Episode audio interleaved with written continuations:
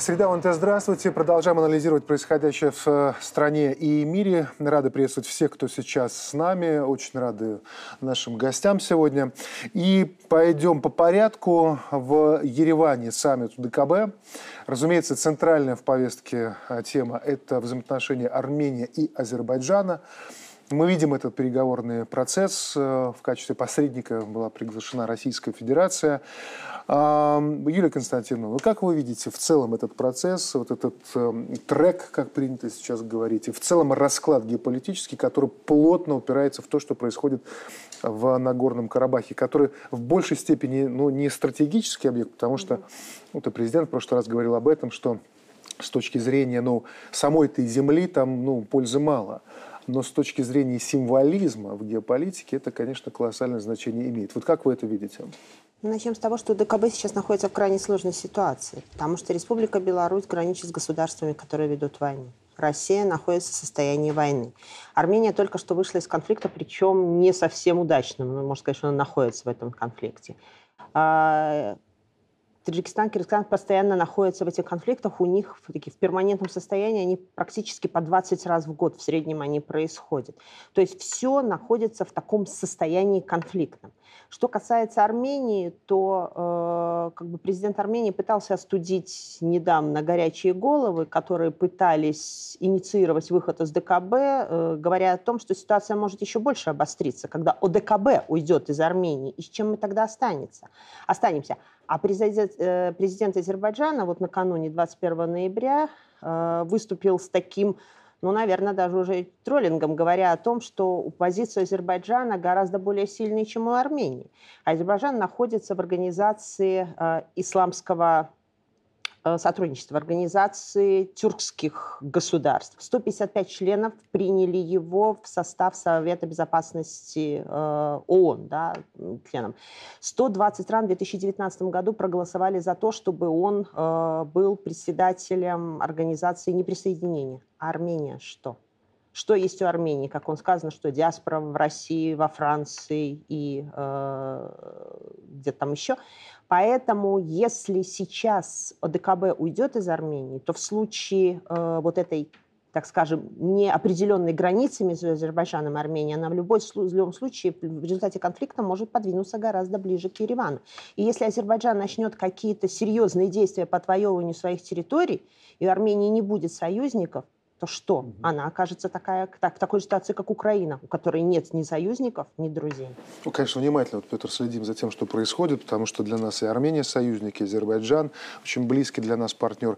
Но при этом мы видим, что несмотря на напряжение, несмотря на инициативу, мы видели тональность вот прошлого видеосаммита УДКБ, как уже отходя от протокола, просто как будто убеждали вот по-дружески, что нужно как и действовать в этой ситуации, мы видим такие регулярные контакты Еревана с э, Вашингтоном. Да, чуть ли не согласование тех пунктов, на которые они собираются пойти. Вот как вы видите происходящее? Давайте начнем с того, что Республика Беларусь в этой ситуации всегда выступала в качестве такого миротворца, потому что до 2020 года э, действовала так называемая Минская группа ОБСЕ, и 2020 год, те события вокруг Нагорного Карабаха являлись итогом невыполнения тех договоренностей, которые были заключены в рамках Минской группы ОБСЕ. То есть семь районов э, Азербайджана, постепенная демилитаризация региона, возвращение населения, э, гуманитарный диалог. Э, произошел, произошел 20 год.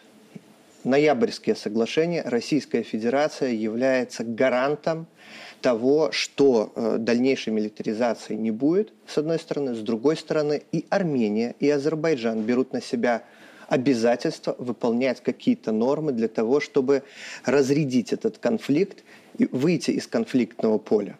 Что мы видим дальше? Дальше мы видим э, привлечение армянской стороной, прежде всего, э, э, наверное, из-за того, что тут давайте тоже прямо говорить, Армения подписала эти соглашения, но внутри армянского общества бродят различные настроения, как было сказано, и имеется определенное давление по невыполнению этих соглашений.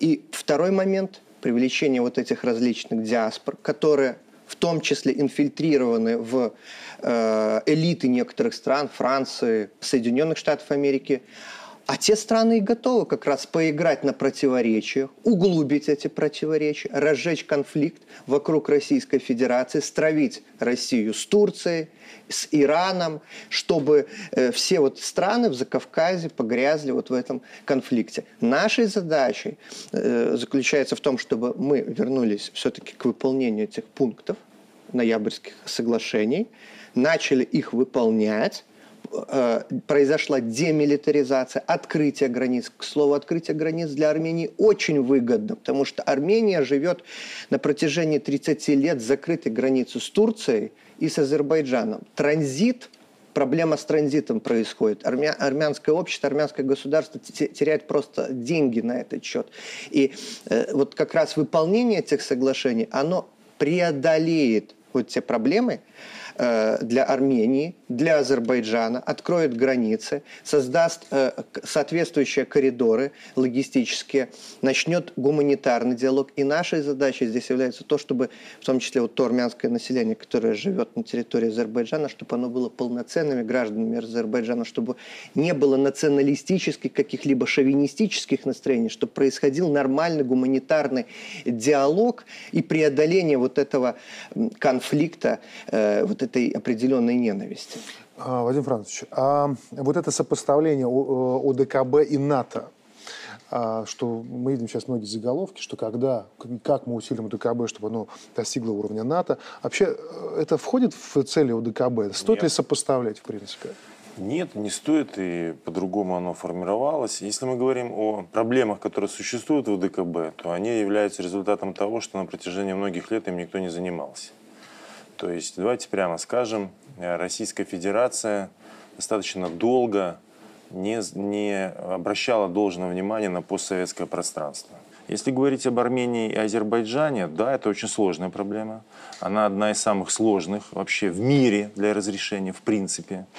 И сейчас, безусловно, Россия и ОДКБ никакая не Франция, никакие не Соединенные Штаты, несмотря на их игры там, являются единственным гарантом сохранения государственности и этнического присутствия армян вот на тех территориях, которые есть. Если, давайте прямо скажем, если Россия и ОДКБ оттуда уйдут, или Армения вдруг, хотя я не думаю, что это произойдет, уйдет из ОДКБ, ничто и никто не сдерживает Азербайджан от того, чтобы завершить свою военную операцию, которая не была доведена до конца в 2020 году. Более того, учитывая проблемы внутриполитические, которые существуют у Эрдогана, это рост популярности оппозиции, инфляция большая, потерю, утраты им э, политического контроля над крупными, ну, политического, то есть, чтобы понимать, контроля над крупными городами, для него важно э, достижение крупных внешнеполитических успехов. Вот сейчас операция, которую они проводят на севере Тур, э, Сирии, э, я не исключаю, что он пойдет на эскалацию ситуации в Закавказье с образованием некого нового государственного союза с Азербайджаном, что открыто декларируется в Анкаре и не опровергается в Баку, для того, чтобы на волне этих настроений сохранить свою политическую власть. Вот так реально складывается обстановка. Ну, идем дальше. Теперь продолжаем. Конечно, одна из самых, если не самая горячая точка на планете сейчас, это Украина. И каждый раз оттуда приходят новости, одна другой страшнее. В этот раз все обсуждают, конечно же, инцидент с расстрелом пленных э, русских э, военных сразу Запад, конечно, попытался найти некую точку опоры для того, чтобы не делать прямых а, заявлений, но, тем не менее, ни Запад, ни ООН не могут отрицать, что это произошло. А, иезуитский такой ответ был у мониторинговой миссии ООН по правам человека. Они заявили, миссии известно о существовании данного видео, но занимаемся его изучением. А вот «Нью-Йорк Таймс», надо отдать должное, провело собственное расследование – проверила спутниковые снимки и установила, привлекая в том числе и экспертов, которые с подобными ситуациями сталкивались, что это видео, во-первых, подлинное, а во-вторых, то, что мы все там увидели не что иное, как казнь. Люди расстреляны, безоружные люди расстреляны в голову.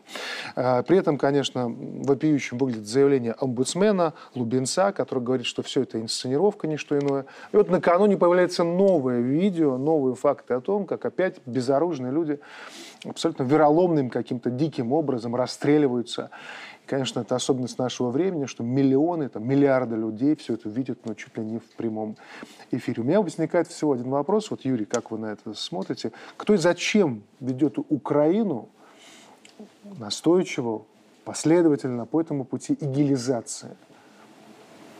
Вы очень правильно сказали, э, озвучив этот термин, термин игилизация. И э, то, что мы увидели в сюжете э, расстрелянными воен... э, российскими военными, конечно, повергло в шок всю общественность. И э, впервые, впервые даже западные страны, вы правильно сказали, не стали отрицать этот факт. Вы помните, такие случаи раньше попадались, они не всегда были документированы. Ну, танкистов, э, которым да, просто э, перерезали горло и смаковали. Да.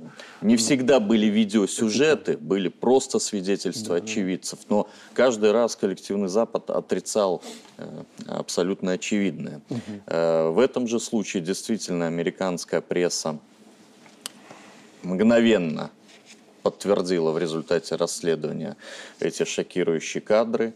Э, более того, если мы возьмем перейдем на вот эти ракеты, которые упали в Польше, тоже, опять-таки, американское информационное агентство Associated Press, угу. оно уволило корреспондента за лживую информацию, лживую проукраинскую информацию, потому что корреспондент э, по этике должен пользоваться Про ракету двумя. поговорим. А почему действительно да. в этот раз обратили внимание и заметили, хотя много раз уже проходили мимо? Э, потому что шок от этих кадров настолько очевидный, и это все начинает приобретать массовый, неуправляемый характер, что западные кураторы и хозяева украинского режима э, ну, решили хоть как-то, хоть частично э, вмешаться. Хотя по-прежнему украинский режим даже после этого вмешательства отрицает факт казни над военнопленными. И более того, как знаете, мертвые срама не имут, да, Генеральная прокуратура пошла еще дальше, чем значит, эти европейские организации и возбудила уголовное дело в отношении казненных российских военнослужащих. Угу. Это вообще дикость вопиющая и, наверное, какая-то новелла в международной практике. Поэтому почему они так это делают? Вы знаете, у меня такое впечатление, что они уже не могут остановиться. Я на выходных специально посвятил целый день э, изучению э, украинского медийного поля и включил вот их этот марафон – который вечером идет в эфире, у них идет трансляция одного национального канала уже 9 месяцев. Но э, я вот рекомендую всем, кто изучает украинский политикум, просто посмотреть хотя бы час-два часа эти сюжеты. То есть идеологией человека ненавистничества пропитано все медийное пространство Украины. И, естественно, рано или поздно оно должно сработать, и уже сработало, запустилось. Э, и э, остановить вот эту идеологию, остановить э, значит, действия, которые вызваны провоцированием внешним, их уже невозможно. Мне кажется, они уже не остановятся. Тут не надо прикрывать ИГИЛом зверство, потому что, к сожалению, украинской политической традиции хватает и петлюровщины, и бандеровщины. И даже вот мы когда на конференциях с историками украинскими пересекались, или там политиками, они, знаете, так отвергают. Не, ну вот Бандера там, а в кулуарах кичатся, они ж кичились. Они же даже гордились теми, той резней, которую Бандера и его сторонники учиняли в отношении евреев, советских военнопленных, в отношении поляков. Поэтому у них там традиций хватает. Э, здесь почему это было... Понимаете, почему ролик этот вышел? Смотрите, события в ряд идут. Это провокация с ракетой украинской на польской территории. Вот этот ролик – приговор по малазийскому Боингу, все в, в, в одной куче. Почему? Херсон не дал того кумулятивного эффекта, который рассчитывали. Потому что три позиции... То есть главная задача, для чего вообще, вообще ведется война на Украине с Западом? Чтобы развалить Россию. Развалить как можно? Изнутри. Они рассчитывали, что санкционный удар – Э, и вообще вот эти все, все давление, которое будет в феврале-марте, приведет к волнениям внутри России, цветной революции. Этого не произошло. Затем они рассчитывали, что мобилизация приведет к внутреннему распаду, волнениям. Этого тоже не произошло. Третий момент, они э, думали, что Херсон вызовет патриотическую такую революцию. Распад путинского большинства, фрагментацию. Вроде бы там начались какие-то обсуждения в чатах, но этого не случилось. То есть эффект от падения Херсона не получился таким, на которые рассчитывали. Поэтому надо добить российское общество. Вот смотрите, что с нашими делают, а как мы, а что мы здесь, чем мы можем ответить. То есть расчет на это. Ну, а по поводу э, того, что там Запад признал, знаете, лучше бы он не признавал. Потому что они такое дно пробили. Э, они заявили, вот почему возбудили уголовное дело. Да Нью-Йорк Таймс даже, она как же пишет, но вместе с тем, как и другие, там российские преступления, и вообще виноваты сами, возможно, эти пленные. А почему виноваты? Потому что это якобы была имитация сдачи. Там кто-то вроде бы как что-то применил оружие. Вообще это, это бред, понимаете? Это вот бред, сравнимый с тем, как э, те же украинцы и на Западе пытаются обелить нацистские преступления в отношении советских военнопленных. Дескать, Сталин там какую-то конвенцию не подписал. Поэтому с советскими военнопленными можно было делать все, что угодно. Это ложь. И здесь ложь. Люди выходят безоружные и ложатся на землю. Их убивают. И это пытаются оправдать, обвинить самих, обвинив самих этих людей. Владимир Иванович, но я в данном случае, когда говорю игилизация, ну, я подразумеваю не столько ИГИЛ, ну, сколько те силы, конечно, да. те силы, кто стоят, кто Если сформировал мы ИГИЛ. Одессу, с чего все началось. Вот давайте вспомним мирное время. Что случилось в Одессе, когда сожгли заживо людей, добивали, мая года. добивали тех людей, которые выжили. Виновных нашли. Что они наказаны? Обвин... Нет. Так нет, обвинили самих людей, Или... которые находились э, вот в том доме так что я бы назвал даже не игилизация, мобилизация, а могилизация Украины. Это их Еще выбор. раз вернусь и объясню, почему игилизация. Потому что те, кто формировал и лепил ИГИЛ, это те же, кто до этого формировали Югославию, Сирию, Ливию, Ирак. Я имею в виду ЦРУ, я имею в виду МИ-6. Это те, кто, вот как сказал Вадим Францович, формирует вот все это в комплексе. И ну, расследование они, они по малазийскому ставки уже на этих... Они же, понимаете, раньше делали ставки на фашистов. Сейчас они делают вот на этих необандеровцев. Но это не значит, что они им привили такую жестокость. Я к чему? Она, к тому, что, конечно, хочется сразу, и я не говорю, что это не так, а все повесить на режим Зеленского, но там такое количество уже пентагоновцев, ЦРУшников на территории Украины, а, добровольцев, как они называют, и наемников иностранцев, то устроить подобные вещи мог кто угодно. Но замешать вот это... Нет, но вот, а вот здесь давайте подискутируем. Вот у нас зачастую пытаются пере, переложить, это вот все устроили американцы, как бы, а вот эти вот, э, значит, украинцы, западноукраинцы, эти одурманенные, они вроде как такие кролики, которых одурачили. Послушайте, Украинский национализм – это одна из самых зверских идеологий в истории человечества. Украинский интегральный национализм.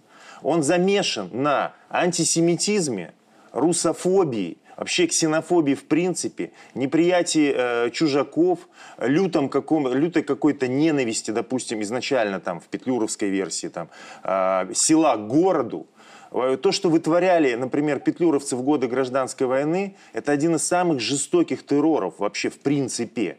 Это заложено у них. Возьмите Волынскую резню, которую они до сих пор не признали. У них униатские священники освещали косы топоры, которыми потом детей зарубали насмерть.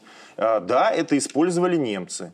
Да, это было в их интересах. Конечно, подобные зверства, которые открыты полностью сейчас, э, и действительно ведется пропаганда, как Юрий сказал, по всем СМИ. Там выходят, слушайте, выходят их молодые журналистки, они такие вещи рассказывают. Вот сейчас проводится антиправославная операция. По всей Украине идут обыски. Не только в Киево-Печорской лавре, в Ровенской области. Смотрите, вот наши зрители, особенно те, кто на границе сидят, понимают, какой бред обвиняют. Они обвиняют православные приходы на границе с Беларусью, что они укрывали какие-то диверсионно-разведывательные группы белорусские. Какие группы белорусские? Там их нет никогда. Они обвиняют православные в церкви в том, что они хранят э, пропагандистскую литературу. А почему? Знаете, она пропагандистская? Она на русском языке. Mm-hmm. То есть она, так слушайте, она пропагандирует, пропагандирует Россию. Так святые православные церкви всегда относились с огромным пиететом к России. Они Николая Сербского возьмут э, песню, допустим, его э, православные стихи, обвинят в том, что он э, благословляет Россию. Вообще Э,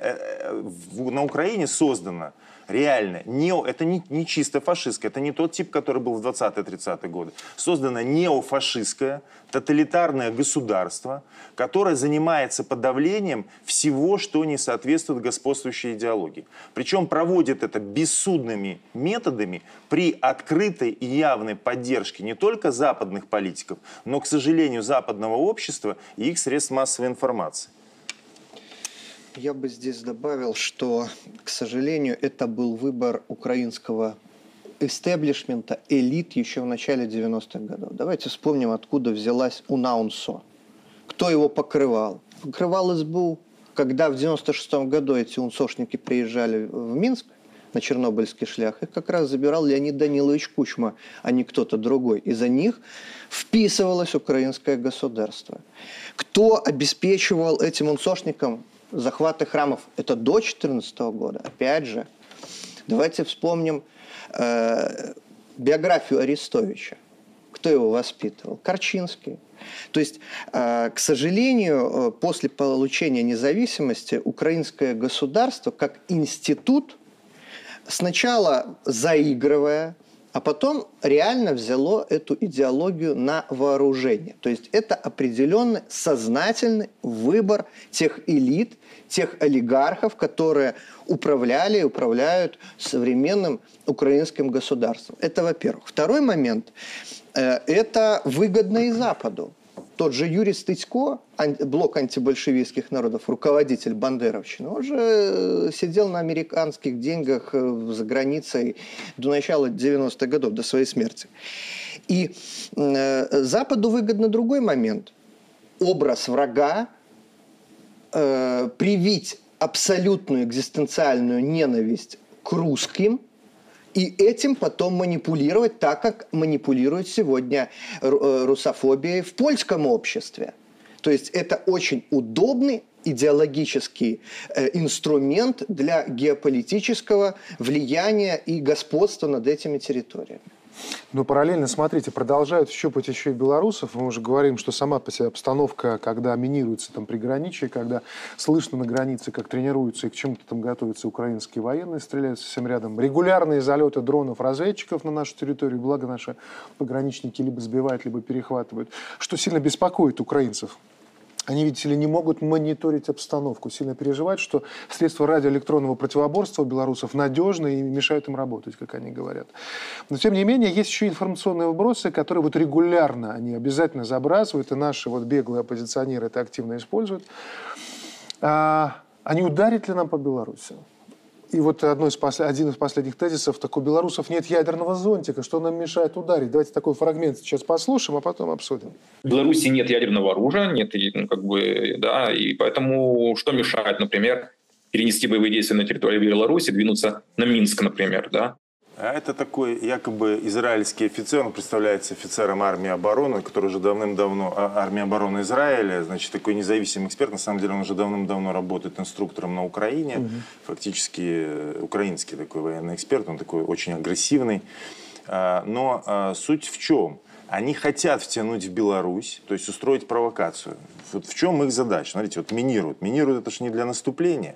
Они хотят устроить провокацию, втянуть наши вооруженные силы на свои территории, устроить какую-то там кровавую мясорубку, причем неважно, там, кто там э, э, победит или не победит, э, а для того, чтобы запустить сюда диверсионные группы, в том числе частично сформированные, у них не хватает численности, чтобы полностью сформировать из белорусских беглых на нашу территорию и устроить здесь беспорядки. Угу. Для чего это делается?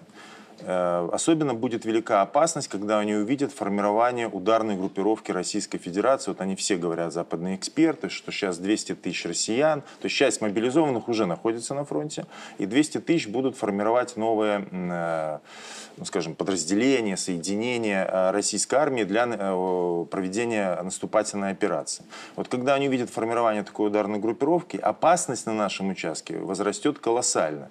Им нужно здесь устроить вот эту кровавую провокацию с тем, чтобы оттянуть внимание Российской Федерации. Этой провокации информационно, как вы правильно сказали, и политически, э, как бы оттянуть э, возможные наступательные действия России, новые наступательные действия России, дестабилизировать политическую ситуацию в Беларуси, создать Польше повод для входа на территорию Западной Украины, потому что в польском обществе нет большой поддержки, втягивания Польши в войну. И это понимает президент Дуда. Посмотрите, пранк, пранкеры, да, Вован и Лексус его э, под видом Макрона на это раскрутили. Это действительно так.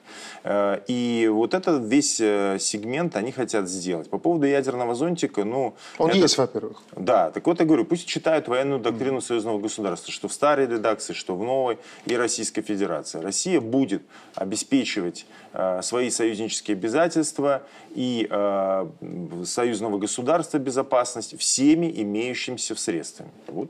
А, Юрий, а вот вы смотрите, да, вот параллельно действительно с человеком, который пытается обмануть э, всех, кто его слушает, но у нас не получается его обмануть, что действительно, как сказал Владимир Францович, есть у нас ядерный зонтик, и Москва, и Минск регулярно об этом говорят, что в случае, если какие-то поползновения будут, то все необходимые арсеналы будут использоваться, исходя из той угрозы, которая есть. Ну вот Науседа, например, тоже вызывает э, к НАТО. Обратите внимание, пристальное внимание на белорусский фактор.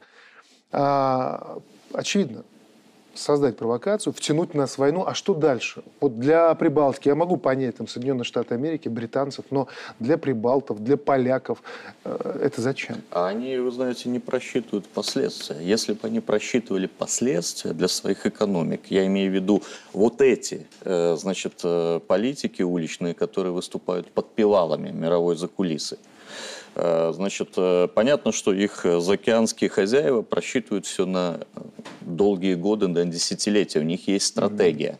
Но конкретно вот для Литвы, Латвии, э, Польши, для всех соседей Украины данная ситуация ну, несет и принесет еще более трагические последствия.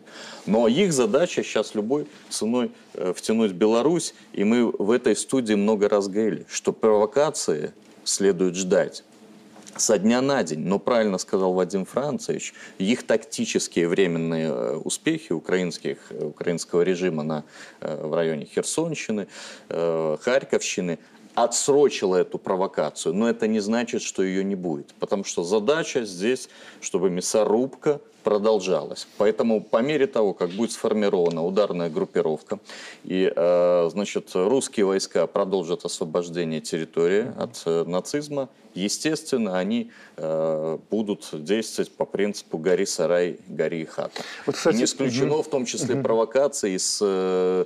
Другими АЭС, не обязательно с Запорожкой, но, например, с Южноукраинской, которые они на, находятся и контролируют. И э, я еще одну реплику скажу, что ну, мы все понимаем, мы уже наши зрители понимают, что этот э, эта эгализация, о которой вы, Дмитрий Александрович, говорили, она действительно пришла не на, не на пустую почву. Угу. Вот белорусов нельзя эгализировать, даже за 30 лет.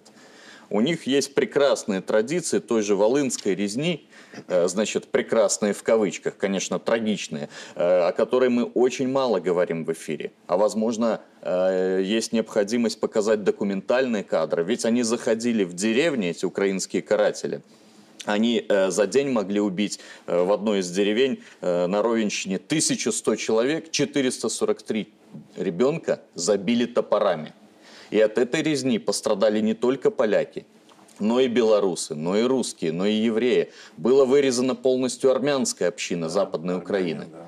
То есть это трагедия, о которой мы все время замалчивали, исходя из политкорректности. Ну не могут же наши люди э, так поступить. Так вот это не наши люди. И, к сожалению, я не вижу никакого иного пути сейчас, э, как, э, значит, решить, ликвидировать эту проблему, в том числе для Беларуси и для союзного государства, как победа в специальной военной операции. У нас просто не остается никакого другого выхода, потому что эти люди не только недоговороспособны, эти люди пропитаны насквозь человека-ненавистнической про, идеологией. Про договороспособность. Очень вообще нужно памятник уже сегодня при жизни поставить Вовану и Лексусу за то, что они делают, потому что они... Пока Фиделю Кастро поставили.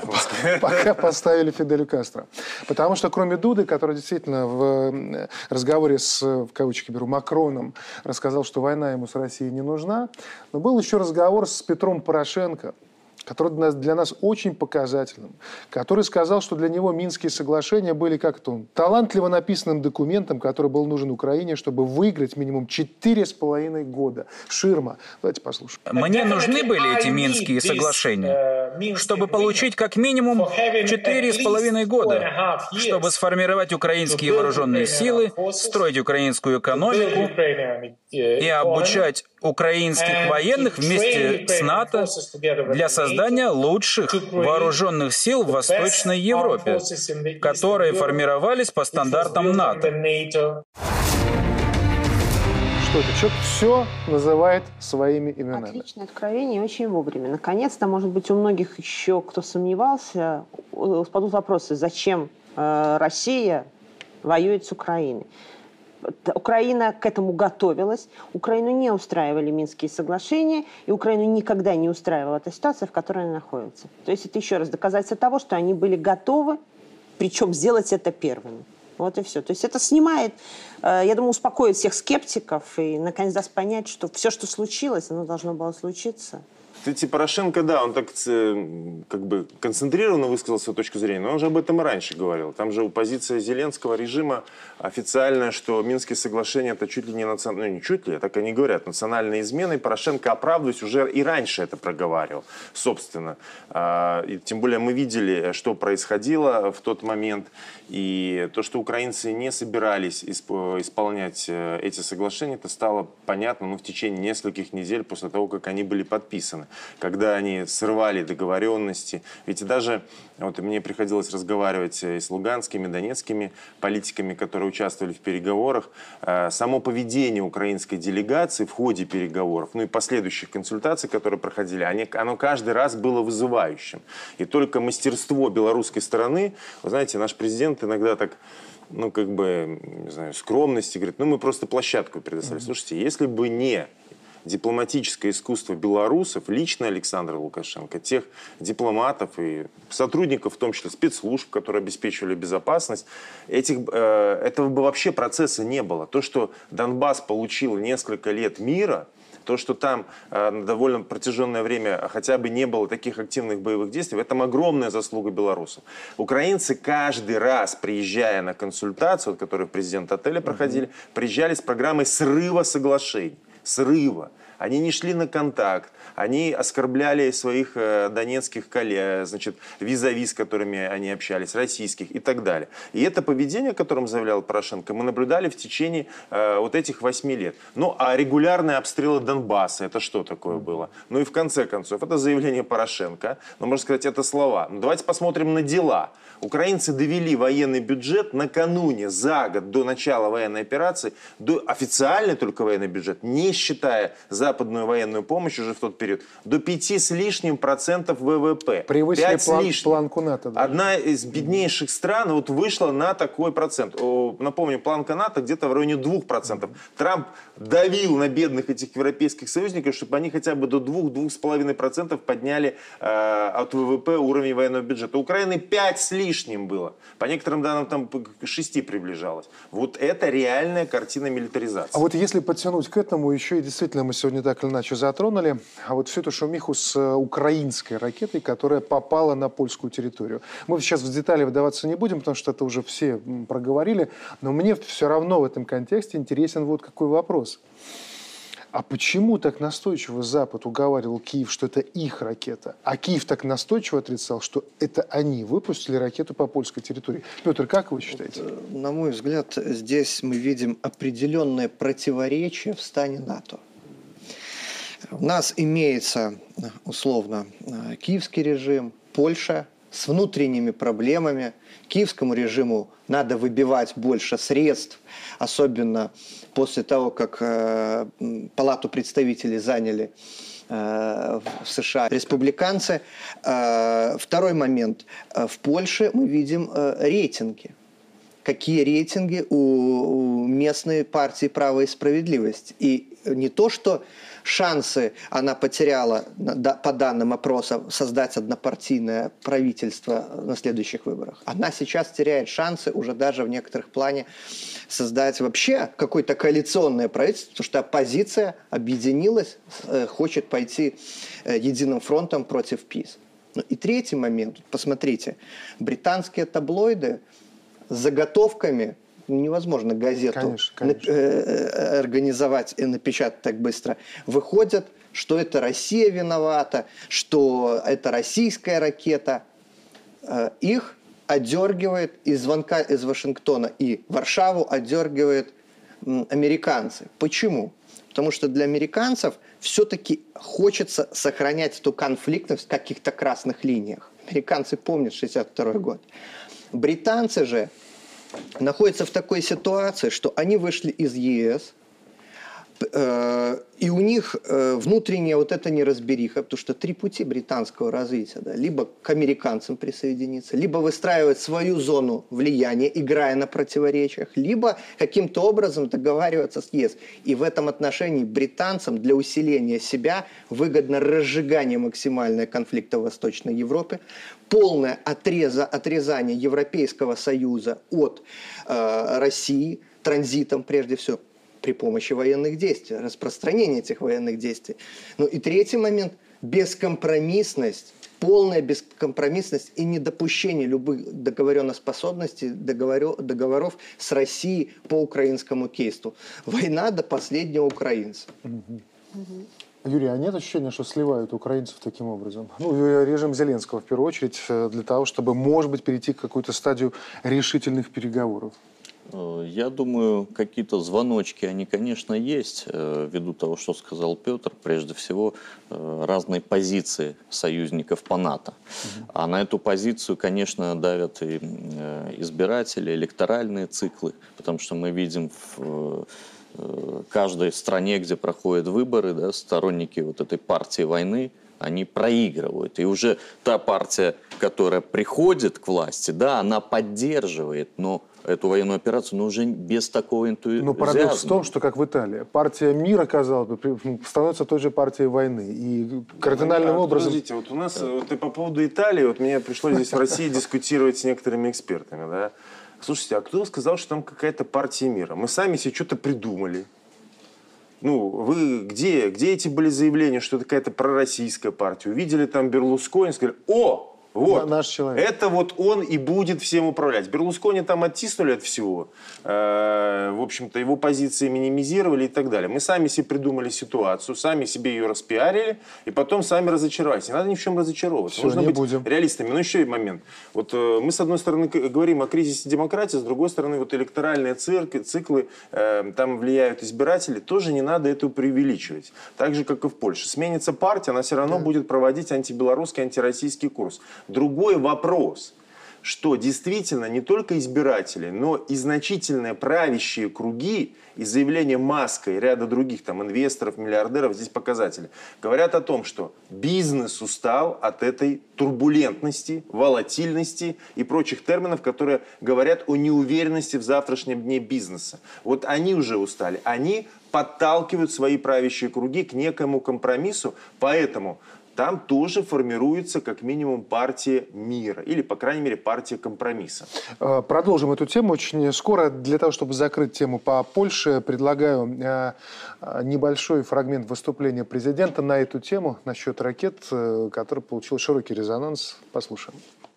Почему именно во время саммита «двадцатки» вдруг атаковали натовское государство, как это было изначально представлено? Знаете, я боюсь сделать выводы, ну, похоже на такой договорняк, что дальше некуда. Но немножко не рассчитали, люди погибли. И полякам надо ответить, собственному населению. Полякам, руководству Польши надо ответить перед поляками. Как могло так случиться? Почему били э, по, по территории Польши? Кто договорился? Почему ракета вдруг с востока на запад завернула и полетела? И почему в тот момент стреляли, когда в воздухе не было российских ракет? В этот момент не было ракет. Вот эти вопросы надо ответить, все станет ясно. Знаете, мерзавцы доходят до того, что святое подставляют. Молодцы, Джо Байден, ему надо отдать должное, что он честно сказал, извините, не российское. Помните, Поэтому сейчас против нас идет ожесточенная война, схватка. И вот этот пример показывают. Э, обожглись и быстренько пытаются, как в варюге, закрыть эту тему. Мы продолжаем нашу программу. Вот э, в первой части, уже ближе к ее завершению, затронули тему, что несмотря на победу там, демократов, республиканцев, что все равно основные направления внешней политики при нынешнем мировом порядке не будут сохранены. Но, тем не менее, формируются силы, если не силы мира, то силы компромисса, вот, если цитировать Владимира Францевича В этой связи вспомнилось, э, вы, Юрий Валерьевич, э, недавно в своем телеграм-канале разместили инфографику издания Morning Consult. Там э, они исследовали ответы граждан 22 стран, ответ на всего один вопрос – ваша страна на правильном пути, и только Швейцария и Индия, по сути, сказали, что, ну, в принципе, да, поддерживаем. Остальные сказали, что не на правильном, и мы видим, это очень показательно, что не поддерживают. В этой связи, в общем-то, можно сформулировать два вопроса. Первое, а что за путь предлагают населению тех стран, которые им не нравятся. Вот как вы это видите? Э, они не только предлагают, но и реализуют э, путь конфронтации, путь милитаризации, путь разрушения экономики в, в результате э, участия в специальной военной операции, э, путь э, разжигания локальных конфликтов по всему периметру, в том числе Европейского Союза. Э, то есть это фактически путь в никуда.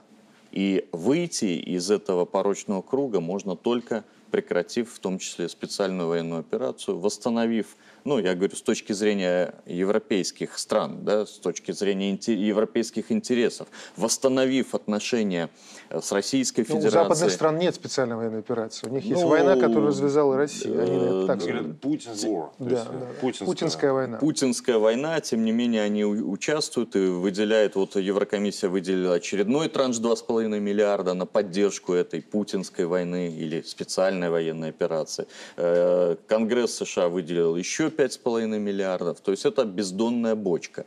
И мы увидели еще очень уникальный момент в результате вот этих военных действий. Ведь раньше нам говорили, ай, доля России в мировой экономике, это действительно по цифрам было так, полтора, два процента, два с половиной, да?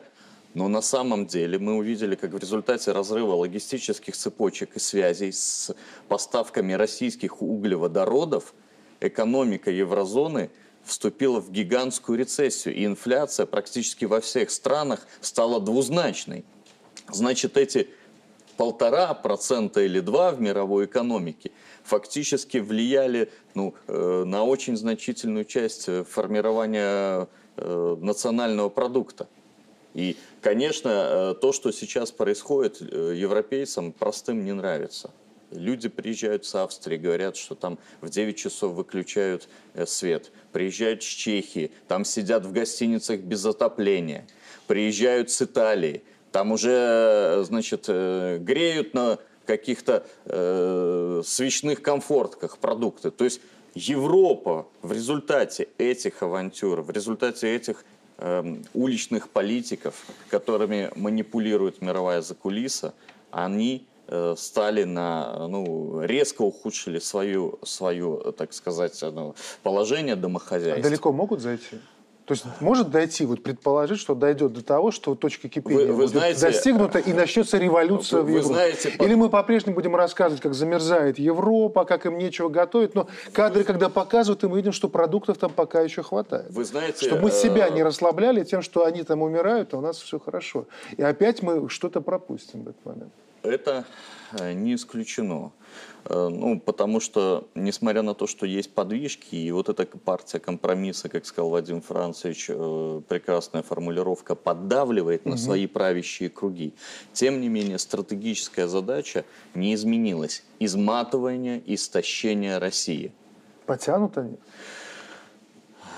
Время ваша пока, пока тянут. Пока, пока тянут. Дело в том, что бюджет, конечно, очень колоссальный. Плюс у них есть эти станки Здесь. Да, печатные. Но э, бюджет э, стран НАТО 1 триллион. 1 триллион долларов. понимаете, надо понимать, что элиты европейские, они очень сильно отчуждены от основного населения и наоборот. Они интегрированы в глобальный капитал, мыслят его категориями, а, а транснациональная корпорация, ну, здесь просела, там поднялась, как говорится, на Юго-Восточной Азии рынках. Там. Это первый момент. Второй момент, вот было такое выражение недавно, демократия участия. Предлагалось европейцам, вот вы участь, участвуете в демократических процессах, ходите на выборы. Сегодня мы должны прямо говорить, демократия не участие. Почему? Потому что политтехнологии дошли до такой степени, э, что любой политтехнологический проект, даже очень сложном государстве, кризисном государстве, как Франция, например, посмотрите, Макрон, он вылезет, он сманипулирует определенными Получит настроениями. Э, да не, не получит оплеуху, а сначала Получаешь. выиграет, а потом получит оплеуху, mm-hmm. но будет рулить. Потом его заменят. То есть электоральная манипулятивная система Запада – она э, построена таким образом, что электоральным образом сменить ситуацию невозможно. Как... Революция возможна в Европе? А нет такой партии. Нет такой нет. партии. То есть без партии революции ну, так Люди нет, не ну, самоорганизуют. Это же не только партия. Да. Партия это уже как бы вершина. Не всегда, кстати, революции совершаются, когда партия Например, какая партия руководила февральской революцией 17 года? Никакая. Потом они стали проявлять себя. То есть в э, Европе не складывается революционная ситуация. Дело, наверное, не только в технологиях, а в институтах. То есть там не просто электоральная манипулятивная система, там э, система, модель, точнее, манипулятивной демократии. Они действительно, их нельзя недооценивать, они научились э, делать таким образом, чтобы перенаправлять настроение масс вот в то русло, которое им нужно. Ну, смотрите, вот сейчас им война с Россией России, реально Европе, нельзя говорить, что она им была раньше не нужна. Была нужна, потому что было очевидно, что ковидные протесты, постковидная экономика, нужно каким-то образом это людям объяснять. Вот теперь все понятно. Путинская война, путинская инфляция, во всем виновата Россия. Понимаете, когда они выходят и заявляют, что Россия виновата там, в росте цен на энергоносители, Россия не вводила никакие санкции. Санкции вели вы. Они говорят, что Россия ведет газовую и энерговойну против Европы. Россия что, остановила поставки по э, газопроводам, газопроводам, по нефтепроводам. Ничего подобного. Там часть российского общества требует это сделать. Россия ничего подобного не предприняла. Они сами это делают. Они сами уменьшили э, процент э, российского участия на своем рынке, хвастаются этим. И при этом говорят, что это газовая война Путина. То есть им нужны были объяснения. Сейчас Европейскому Союзу эта война в реальности уже не нужна. Вопрос состоит в том, что на них давят американцы, э, британцы, хотя рычаги у британцев на европейском континенте, в Западной Европе, по крайней мере, гораздо меньше. И, э, но мне кажется, и у американцев есть определенный кризис стратегии. Они видят, что в краткосрочной перспективе повалить режим Путина нельзя, в краткосрочной перспективе привести к развалу России тоже эта цель недостижима. А им уже к весне-лету нужно перебрасывать основные свои ресурсы, как они говорят, в Индо-Пацифику, на Тихоокеанский регион. Им нужно вступать в открытое противостояние с Китаем. Потому что ставка на, на дестабилизацию Китая накануне в ходе 20-го съезда КПК полностью провалилась. Си Цзиньпин укрепил свои позиции. И сейчас начинает тайваньскую операцию, ну как не начинает, а активизирует, не в военном смысле. У нас все говорят, считают, что тайваньская американская операция вот военная. Это гибридная операция с использованием самых разных технологий. Экономических, политических, военных. Там же э, на Тайване есть большое количество симпатизантов, э, например, Китая. Вот, допустим, традиционная партия тайваньская, Гаминдан, которую сейчас э, там отодвинули, она выступает за единый Китай, например. И, безусловно, КНР будет использовать различные рычаги. Американцам это невыгодно. Им нужно создавать антикитайский блок. Вот этот пресловутый АУКУС показал свой свою недостаточную эффективность. Нужно консолидировать Тихоокеанский регион. У них не все американцев получается. Они говорят, Россия увязла на Украине. Так и США увязли на Украине. Огромные капиталы туда тратятся, туда поставляется оружие. Отвлечено внимание военного командования на вот этот регион, а им нужно перенаправлять. Почему мы говорим о том, что однополярный мир, среди прочего, рушится? Потому что рушатся основные пункты американской глобальной стратегии лидерства. У них она была возможность вести две войны войны в удаленных друг от друга театрах военных действий. Они этого уже не могут делать. Они с Афганистана ресурсы перекинули в Восточную Европу. Сейчас им с Восточной Европы нужно перебрасывать на Тихий океан. И возникает вопрос, каким-то образом договариваться. Но этот вопрос, это не только шанс для мира, но и ловушка. Потому что Россию, прежде всего, могут в эту ловушку втянуть, создать замороженный конфликт, дальше накачивать вот этот неофашистский режим, который сформировался в Киеве. И для России, и для нас это будет представлять угрозу национальной вот безопасности. Давайте на этом осталось э, совсем немного времени, но хватит для того, чтобы сделать выводы. А, возвращаясь к этому вопросу, как звучал вопрос, ваша страна на правильном пути, задавали вопрос европейцам. Вот мы спросили, что они в, представляют в качестве неправильного пути. Давайте перефразируем. А что есть в таком случае правильный путь сегодня и для них, и в первую очередь для нас? И как нам с этого пути не сбиться? Юрий Валерьевич правильный путь в Беларуси обеспечение макроэкономической стабильности, это основа основ, и обеспечивание э, невтягивания в специальную военную операцию. Э, в результате вот многих встреч мы ездим по Беларуси, другие эксперты, конечно, люди мало интересуются политической нашей системой, реформированием, которая идет. Да? Буквально э, позавчера в парламенте прошел прекрасный круглый стол, проводимый объединением «Беларусь», э, посвященный закону о политическим партиям. Но людей интересуют прежде всего вопросы невтягивания в военные действия. Поэтому макроэкономика плюс мир. Это залог нашего успеха и процветания. Что касается европейских стран, ну это абсолютно очевидно. Они должны стать самостоятельным игроком, не зависеть от американцев, от британцев. И э, для реализации э, их национальных интересов, их народов, их стран, для полноценной реализации, для отстаивания этих национальных интересов, конечно, надо вылазить с конфликта на Украине и примиряться с Российской Федерацией. Принято. Все, советы европейцам больше давать не будем, хватит им и этого, пусть справятся. Нам, наш путь, наше движение, что должно учитывать, как себя вести? А мы находимся на абсолютно правильном пути. Мы верны своим стратегическим партнерам, мы верны тем э, контактам, которые у нас уже налажены столько лет. Мы сохраняем свою экономическую стабильность. Мы думаем прежде всего о своем населении, о том, чтобы люди э, ощущали себя полноценными гражданами и жили полноценной жизнью.